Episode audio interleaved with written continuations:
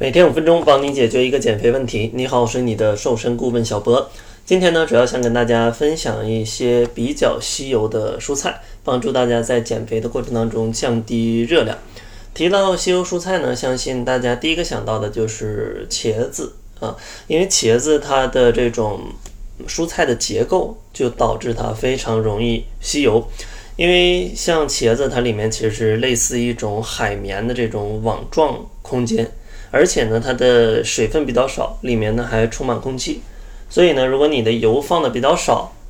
它熟的时间会比较长的。因为其实空气它阻隔热量也是一个比较有效的呃途径。当然呢，你蒸除外，但其他的方式做出来的茄子大多不太好吃啊。想要好吃的茄子，大多也比较多油，所以说呢，导致大家在减肥的过程当中就要小心一些。像茄子或者类似的蔬菜，其实呢，像类似的蔬菜还有很多，比如说像豆泡，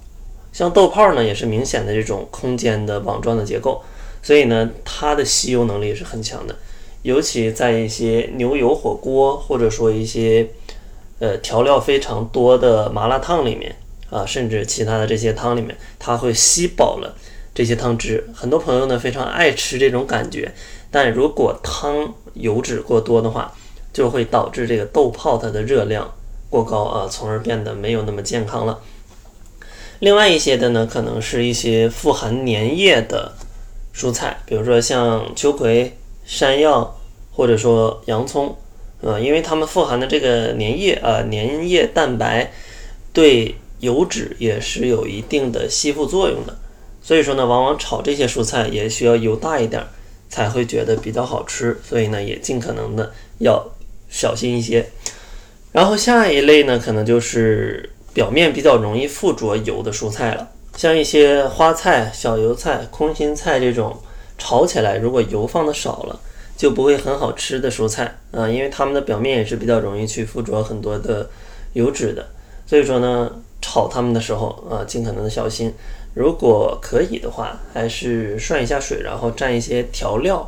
会更安全一些啊，更安全一些。当然，如果你用一些不粘锅，也是可以做到用很少的油脂就可以把这些菜给炒熟的啊。所以说，希望大家也能有一个不粘锅。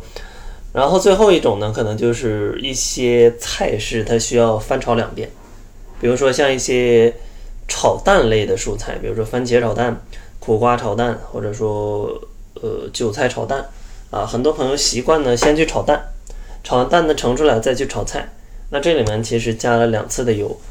而这两次油啊，它的热量嗯就远超你这盘菜了。所以说呢，尽可能要注意一些。当然呢，像油脂过多，除了热量的问题，也会导致一些身体炎症的问题。因为常用的调和油啊，跟食用油啊，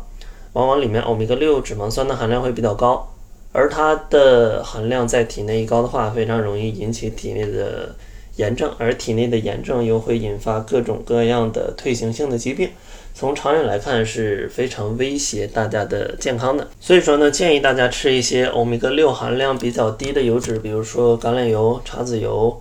呃，或者说椰子油，或者说牛油、黄油啊，也可以这些饱和脂肪也可以适度的吃一点。另外呢，可以补充一些深海鱼油，富含欧米伽三。以及一些亚麻籽油，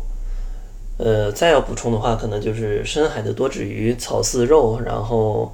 呃，外加一些亚麻籽、奇亚籽啊，它们是富含一些欧米伽三脂肪酸的。其实关于脂肪的内容还有很多，怎么样在减肥的过程当中吃更多的脂肪，合理的通过吃脂肪去减肥，以及通过吃脂肪去提升饮食的幸福感。